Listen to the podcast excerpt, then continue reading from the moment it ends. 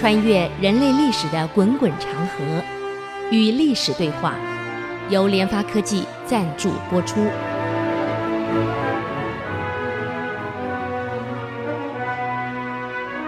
这里是 IC 之音竹科广播 FM 九七点五，您所收听的节目是《与历史对话》，我是刘灿良。那么上周我们提到了玄宗最亲信的高力士。玄宗传位给肃宗，在安史之乱之后，肃宗呢所宠的是李辅国，好像唐朝每个皇上都有自己专宠的，但是有个特征哦，这个皇上宠的这个太监啊，等到皇上死了，新皇上继位后，又有他的新宠，这老太监就完了。所以高力士下场也并不好啊，喂，啊，那么我们前面讲过了，安史之乱当中，这个肃王李亨怎么能接皇上位置呢？我们来看看，在前面我们提安史之乱，那么提到安禄山攻下潼关，哥舒翰被俘死了以后呢，潼关沦陷，这个安禄山直接进了长安，玄宗呢仓皇之中逃到四川，嗯。那么在半途中有一段，地方的父老拦住，不让玄宗走。最后玄宗没有办法，把太子李亨留下来，作为宣慰父老。这个时候父老才放心。他们理由很简单：皇上你跑了，你走了，你丢下我们，我们是你子民哎，那你丢下我们，我们我们怎么办？所以玄宗被逼到最后没有办法呢，只要把太子李亨留下来。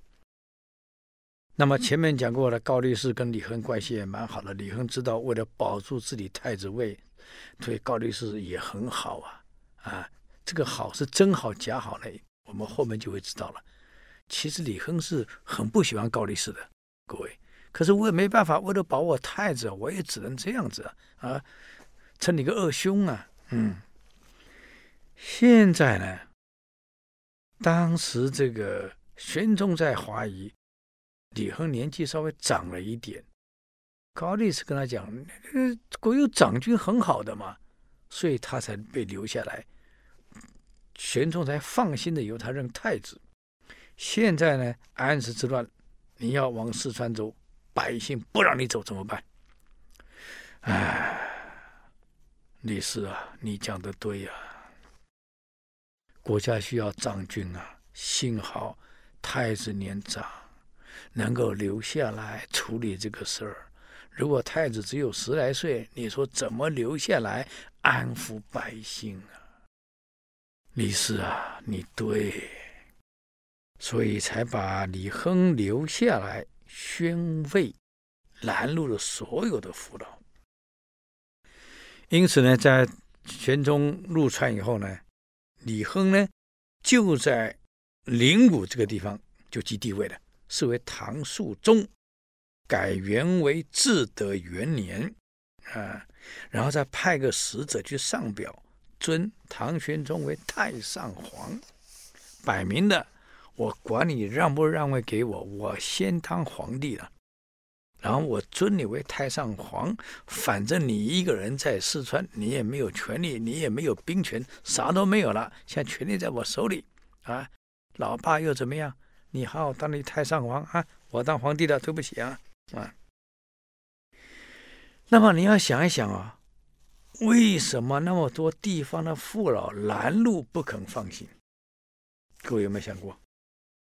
你以为是真的呀？哎呀！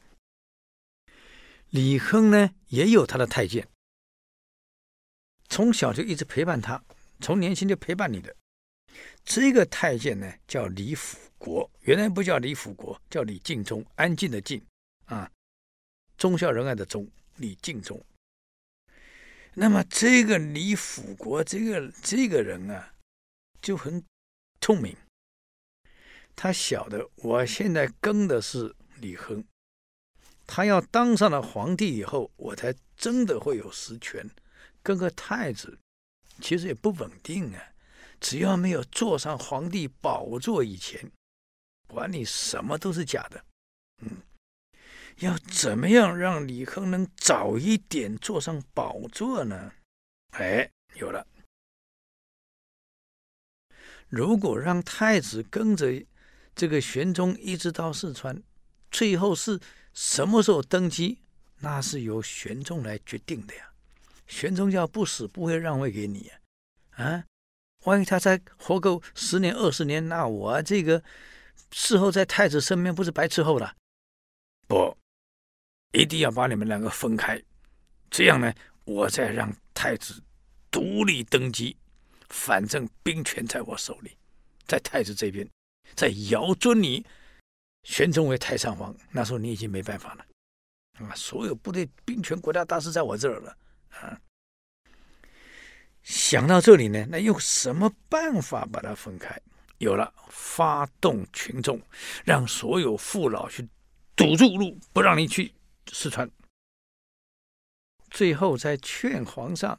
留下太子来宣慰这一些父老，这样一来，不就把你们两个分开了吗？哎呀，真是聪明啊！连我们都想不到会会玩这一招啊！果然没有错，父老整路把你堵住了。皇上，你不能走啊！你走了，我们怎么办啊？哎呀，又是哭啊，又是叫，又是喊。当然，给了他们什么好处？当时他们协议怎么样？我们现在不知道。反正父老、当地百姓这个路让你通不了，皇上没有办法，那怎么办？你急着要走啊？算了，让太子留下来宣抚。万一给贼兵赶上了，死死太子不是我啊！这当皇帝都很自私的。他没想到上了李辅国的当了。果然，果然让李亨留下来宣慰父老。皇上走了，老百姓让路，让你离开了。玄宗高高兴兴啊，幸好李亨年长，能够留下来安抚他们啊。走了，那你看李辅国事先这个布置，就是要让太子能早一点登基啊！啊，哎呀，这个谋略做得太漂亮了，各位，嗯。所以各位成大功立大业，得先动动脑啊！嗯，那么李辅国这个人到底是怎么出生的呢？他原来只是小太监，长得也不怎么样，是马场中养马的小孩，嗯，只是个小宦官而已嘛。但是他懂于文字，懂算学，啊，懂文字，懂算学。所以高力士呢，他原来在高力士手下。高力士呢，一看这孩子还不错嘛，啊，在这个担任马场中中心管理工作，呃，那个马匹算得很好啊，应该多少牧草也算得很好，花多少钱也算得很好。这个报告写得很好，也懂文书，很多太监是不认识字的，他懂文书又懂算学，所以加减乘除做得还不错。所以这个高力士呢。就把它放在身边，呃，这个对他是蛮喜欢的，嗯。到了这个天宝年间啊，那李辅国呢，因为精通畜牧，精通的很好，所以等于整个的这个，呃，皇宫中所有畜牧的工作，全部由他来负责跟处理，而且报告写得又好，算这个计算呢，又算得非常准确，没有任何失误，所以高力士呢就想一想。啊，这个李辅国这样好了，你呢一方面管了这个宫里所有的畜牧，你来管啊，不管是养马匹、养牛、养什么，通你来管啊。那个数字别搞错，弄清楚啊，弄错了可麻烦。这样除了这个以外呢，你不如到宫宫中啊去伺候太子。那李亨也买通了高力士，高力士也想想也得有人照顾他，就让李辅国呢，你呢？呃，去去去伺候太子，好好把太子照顾好啊！听到啊？这样万一太子现在登基的，李辅国是高力士的人，那不是全部都是你的人了吗？所以高力士也有他的想法，就这样把李辅国送去照顾太子的啊！结果怎么样呢？哎，我们休息一下，等会儿再回来与历史对话。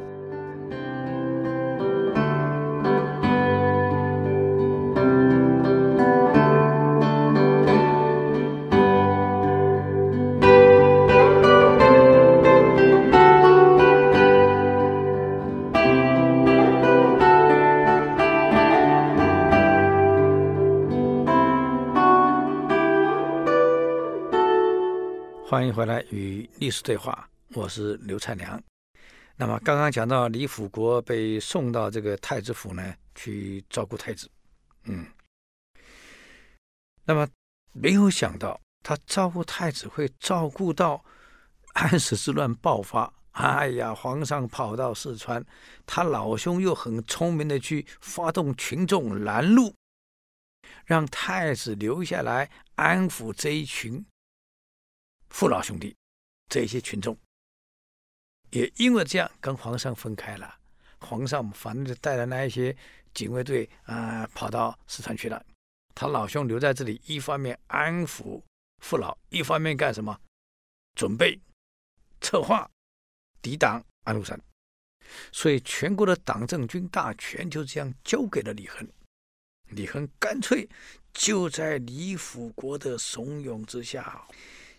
在灵武就即帝位了，当了皇帝了，史称他为肃宗。他当了皇帝以后呢，你想想看，最大的功臣是哪一位啊？那当然是李辅国嘛，各位。所以肃宗对李辅国是非常的信任了，从此对他是言听计从啊。辅国呀，你这是为政。为了朕，你真是辛苦啊！啊，为了朕，你是绞尽脑汁啊！感谢你，我才能够及早登基，要不然老皇上活到几岁，我哪知道？嗯，所以感谢你这条妙计啊！所以马上立刻拔擢他为太子嘉令，兼元帅府行军副司马，把他视为心腹。整个禁卫军啊，你来管统管，还有四方所有奏折奏事，还有御前所有的府印军号啊，通通交给他掌管。全国的全国的兵符、兵权、印信，一切通通你来管，这下不得了哎！啊，兵权、政权全在他手里了。啊！而且李辅国这个人又很精，为了让大家群臣能信任他，哇，他还真会演戏呀！每天出门一定拿一串佛珠，念着阿弥陀佛，而且常年素食吃素，绝不吃荤。有时候呢，还做和尚打扮，啊，打扮成自己是和尚。表示我是专心学佛啊，我六根清净。哎呀，我没有权力欲望，我一切都是为了，哎呀，为了党，为了国家啊，为了朝廷，为了皇上啊。你看，还演得干干净净、漂漂亮亮，所以博取了皇上更加信任。所以到了凤翔之后呢，皇上呢因为信任他，加授太子詹事。原来叫李敬忠，给他改名叫李辅国，所以从此叫李辅国了。安史之乱平定以后呢，唐肃宗回到了京师长安，一口气给李辅国多少官位？你算算看。第一个啊，兼了殿中监，兼了贤旧、五坊、官院、营田、总监等使，又兼陇右群牧。又兼经济驻田等使，还给他专职掌管禁军，所有大内禁兵全部由他管，所以让他长居禁中，所以等于党政军所有包括经济大权全部在李辅国手里啊，而且所有皇帝的这种文书奏折一切都经过李辅国。押属以后，然后才能放行。等于说，即使皇上的奏折要出去，没有李辅国这一关也出不去。各地的奏章没有经过李辅国这一关，皇上看不到。他变成最最大的总经销了。各位，不但这样哦，李辅国自己就在大明宫的楹台门啊设立这个办公厅。所有天下的大事，他在厅里面决定了，不能不管大事小事，全部由他决定，以后，都已经诏书都出去了，等于皇上那个诏书，哎呀，也是他来他来写，他来定，他盖章就出去了。等他全部搞定了，然后再回来给皇上报告一下，啊，有什么事情就这样，就让你皇上最好不要有事儿，你好好就在后宫过你皇上快乐日子，我全把你搞定。表面上让皇上这个轻松过日子，其实呢，所有大权全在他手里的。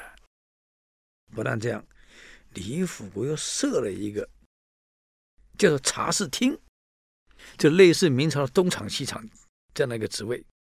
啊，培养一个一般的一般的班底，干什么呢？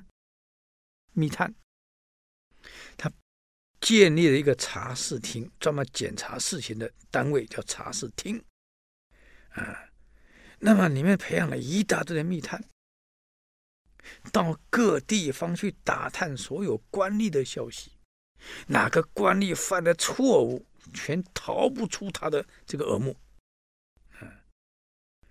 那你想想看，你了解地方官，了解中央官吏犯什么错误，目的是干什么？如果你目的是为了国家，这个监察单位，我很客观的为了国家，我去弹劾你，我去纠正你错误的行为，纠正你腐败的行为，很好。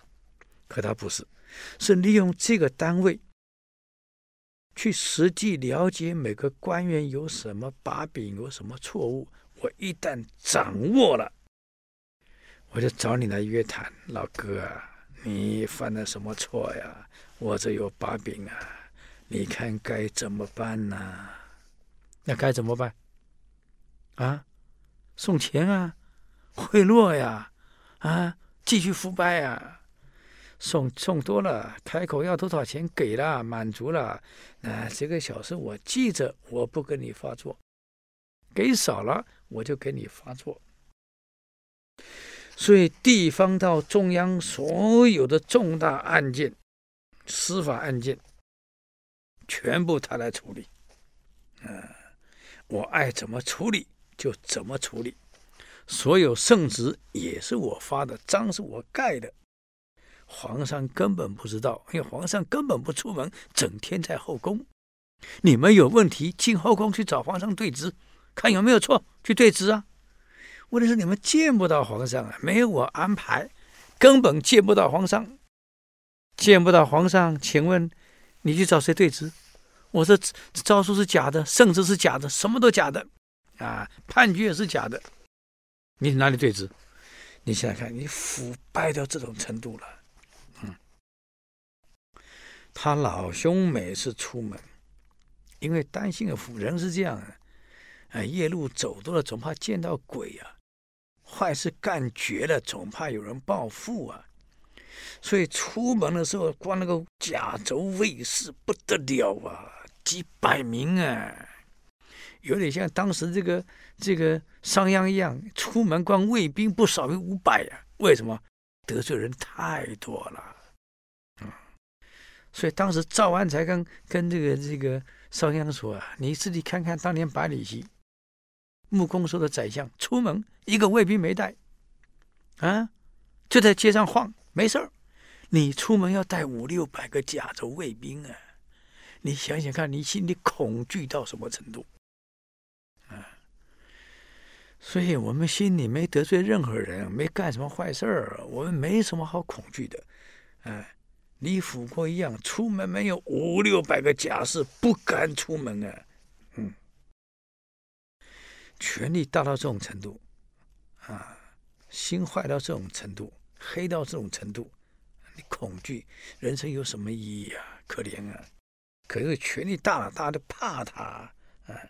所有宦官都尊称他叫五郎啊，连宰相李逵，虽然出生是山东望族，也对他恭恭敬敬，喊他个五父。你现在看，嚣张到这种程度。好，我们休息一下，等会儿再回来与历史对话。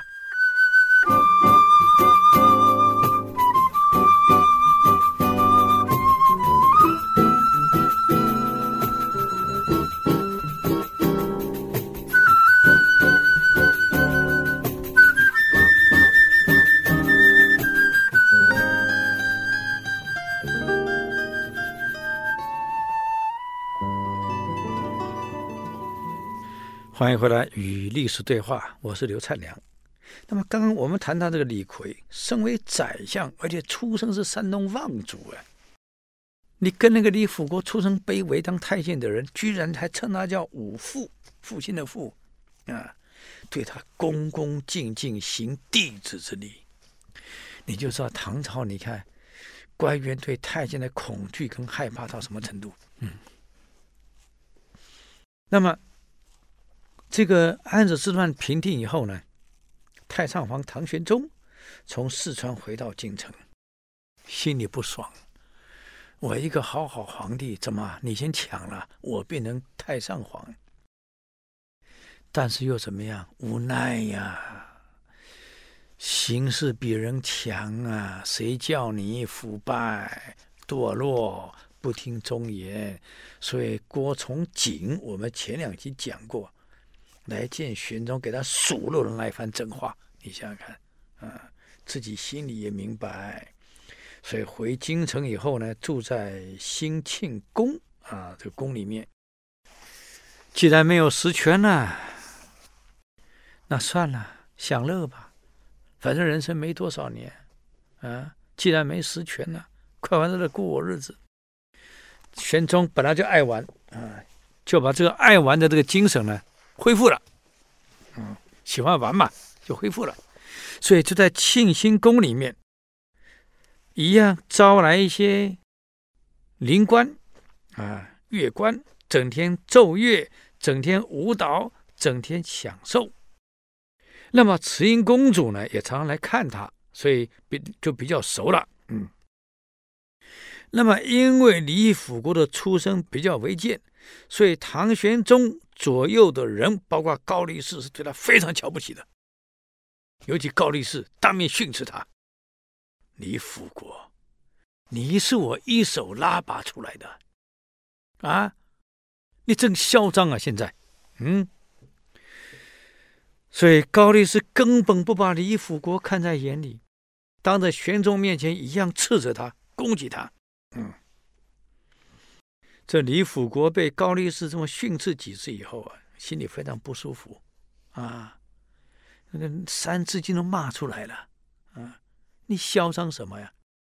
太上皇没有实权了，你在嚣张什么？现在实权在我手里，朝中大小事是我决定的，你狂什么狂？你骂我？啊！你侮辱我，嚣张啊！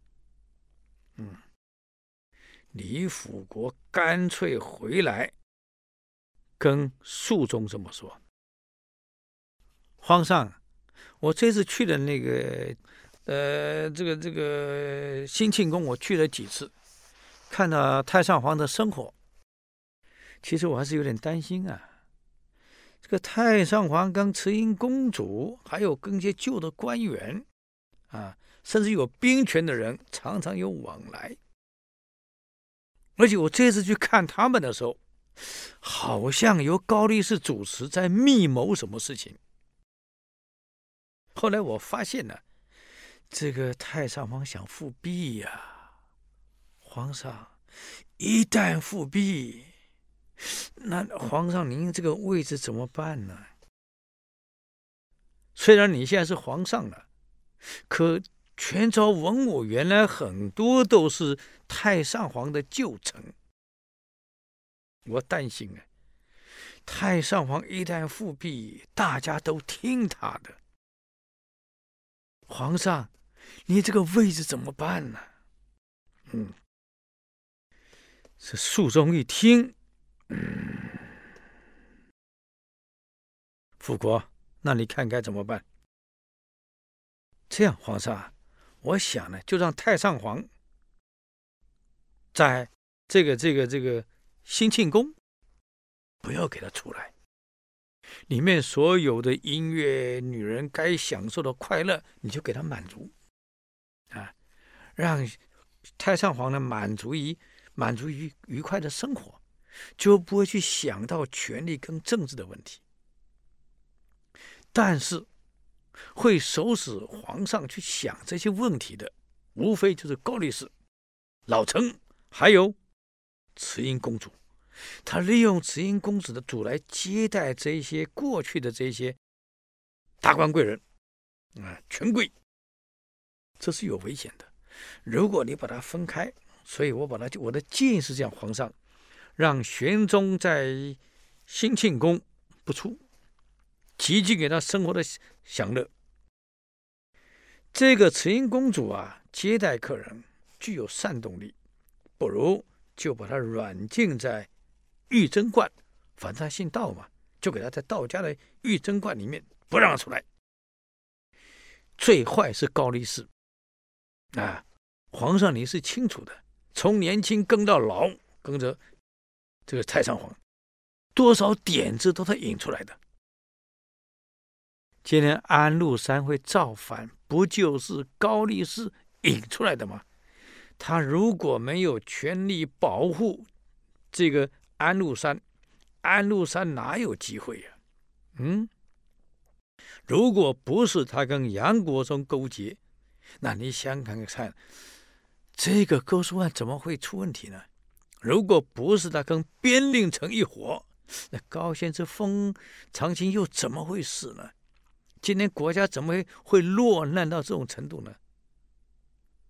本来你应该是伟大的皇上，太平式的皇上，搞到今天你看，那么多军阀节度使不一定听我们的，各掌一方兵权，原来不是这样的国家，都是高力士造成的。啊，所以皇上高力士得早点解决，不解决，早晚会酿成大祸。那您说呢？我建议我们也不杀他，把他流放到贵州去，不就好了吗？就这样定了。由这个李辅国以皇上名义下了诏书，将这个玄宗就整个软禁在兴庆宫里面了，把慈英公主就软禁在玉贞观。高力士，可怜的高力士，到老了被下放流放到贵州去了，好惨呐、古代交通不方便啊，高力士年纪这么高了，流放的时候，你看颠沛流离走到贵州啊，那是蛮荒之地呀、你想想看，就这样下放走了，这下李辅国得意了，为什么？哈。高力士，你还敢骂我、指责我？现在你去贵州了，嗯？哇，先先皇太上皇，你现在就在庆兴宫，也不用出来了。我现在可以彻底啊控制住肃宗了，嗯。所以到了至德二年，李辅国官拜兵部尚书。统管全国的军事大权呢军政跟军令全管呢，那是更加嚣张，更加狂妄，更加贪婪不足。居然跟皇上说：“皇上，以我的才华能力，为什么只让我当个尚书呢？我还该当应该当宰相才对。居然吵着要干宰相。”你今天会吵着干宰相，那不就将来吵着干皇帝了吗？啊！哎呀，这当跟当年这个封韩信为王很像啊！还没有统一的时候就喊封他为王了。吕后给皇上讲了一句话：“项羽还在，就封他为王。将来统一中国后，你封他为什么？皇帝呀？嗯，现在吵着干宰相，将来想当什么？你去想一想。”他把术中看得太扁了，术人是这样子，凡事适可而止啊。这个李辅国越的线越太多了，结果如何呢？我们休息一下，等会再和他与历史对话。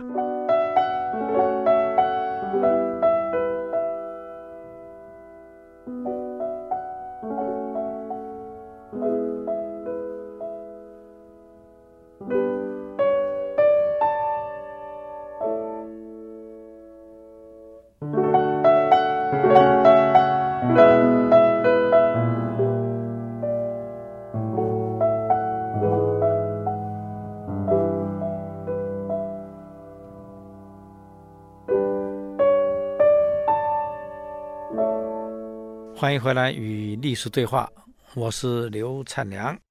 那么刚刚讲到这个，有时候人啊，真的是贪心不足啊。那这么高的权力，你不过是个太监，也没有学历，何况当时是科举制度，你也不是科举上来的，不过是太监，给皇上出了些点子，从小伺候皇上，得以亲近皇上，就这样。皇上信任你，已经给你官拜兵部尚书了，你还不足呀？居然想干宰相，而且很多决策没有报告皇上，自己就定了，就宣布了。我告诉各位，这种事情久了以后啊，你别以为皇上不知道，人家会报告的啦。啊，还有别的太监也很想爬上来呀。你压在那里，你要搞清楚，全宫里太监不是只有你一个李辅国，而且有野心的太监也不是只有你一个人啊！多少人有野心？你想想看，哎，这种行为多多少少有些能接近皇上太监也会报告啊，所以皇上已经有点反感了啊！这事没跟我讲，那事没跟我讲。什么事都没跟我讲，那谁决定的？啊，李辅国。那诏书呢？那他发了。混呐！我的诏书他也发了。那章呢？那，他盖了。所以这种跋扈的行为报告多了，这个肃宗也有点不太高兴了。再这样下去，你想当皇帝呀？嗯。但是毕竟兵权在他手里呀。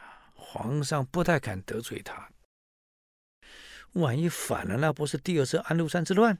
嗯，这个这天李府跟皇上说了：“皇上，为什么就不让我当宰相？”他直接讲啊，连连连这个这个客气一下、委婉一下都没有啊！啊，我为什么不能干宰相？嗯，这个皇上呢，推脱的也很漂亮啊！哎呀！公公，以你的勋业才情，还有什么不能做的呢？你都可以做呀。嗯，这个唯一的问题呀，在朝堂上，这个，这个名有点不太符。为什么？因为国家现在是以科举来举事，你不是硬给你当了，这个体制有点不太符合啊。不是我不让你当，以你才华，什么不能当呢？这李辅国碰了一鼻子钉子啊，不太高兴了，跑去找当时仆射肥冕，啊，暗示他，让他上奏折，啊，来推荐李辅国当宰相。肃宗呢，秘密的把宰相萧华给找来了，嗯，说了，这个萧爱卿。这李辅国一直想当宰相，嗯，也跟我当面提过了。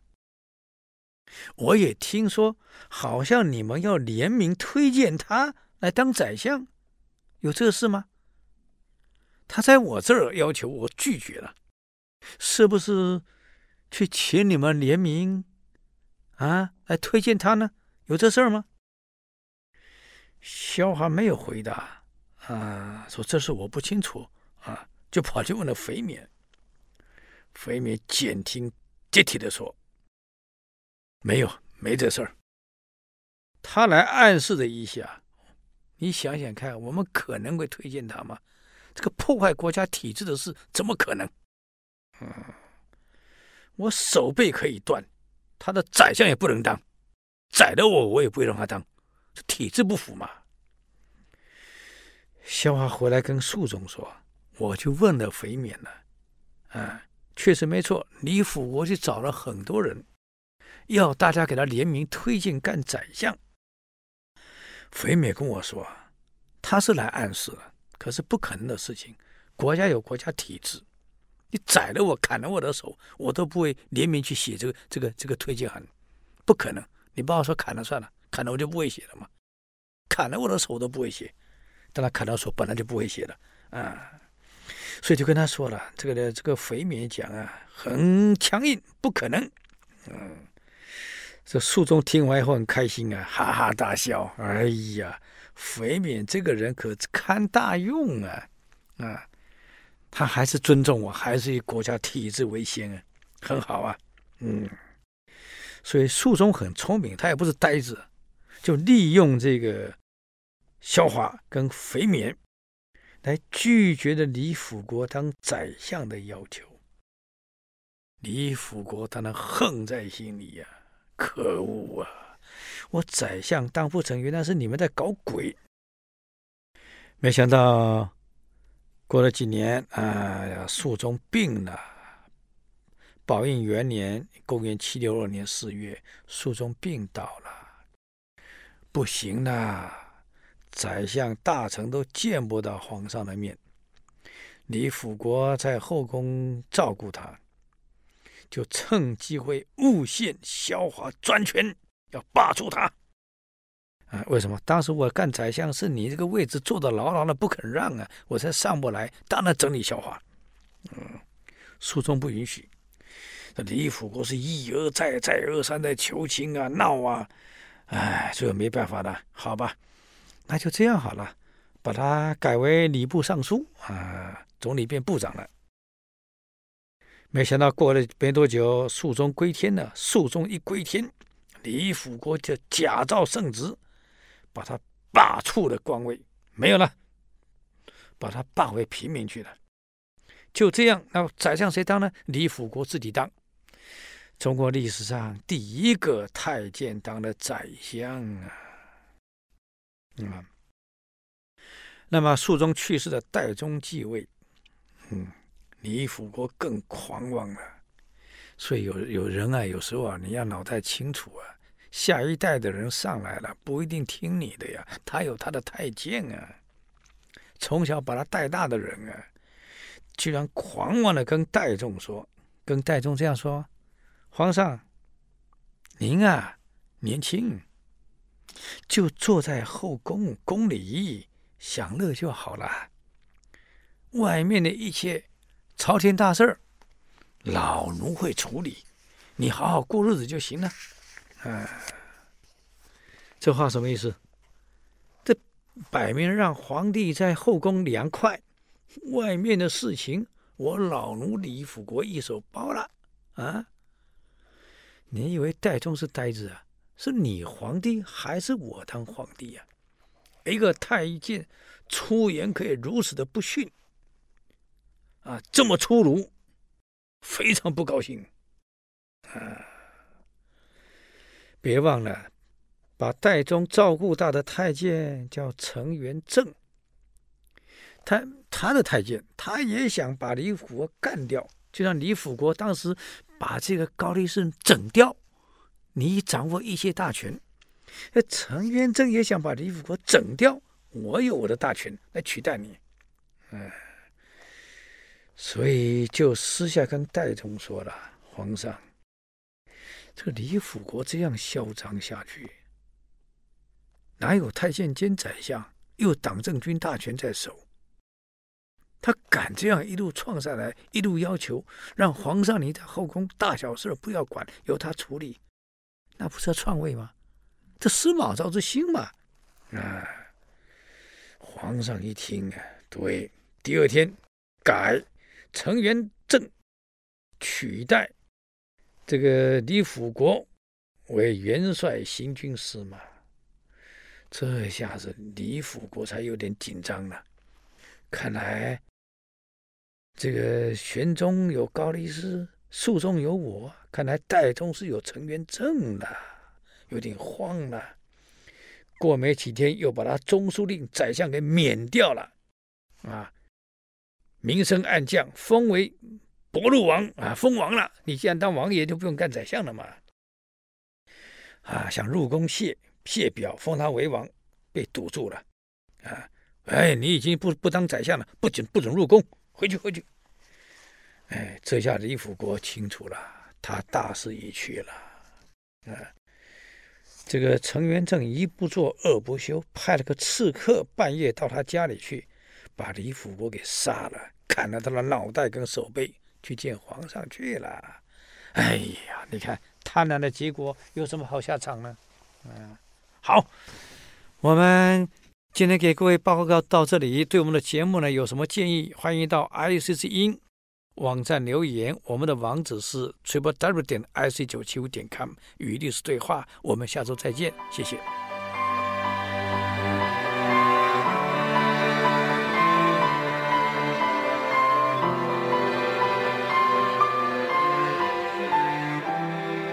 以上节目由联发科技赞助播出。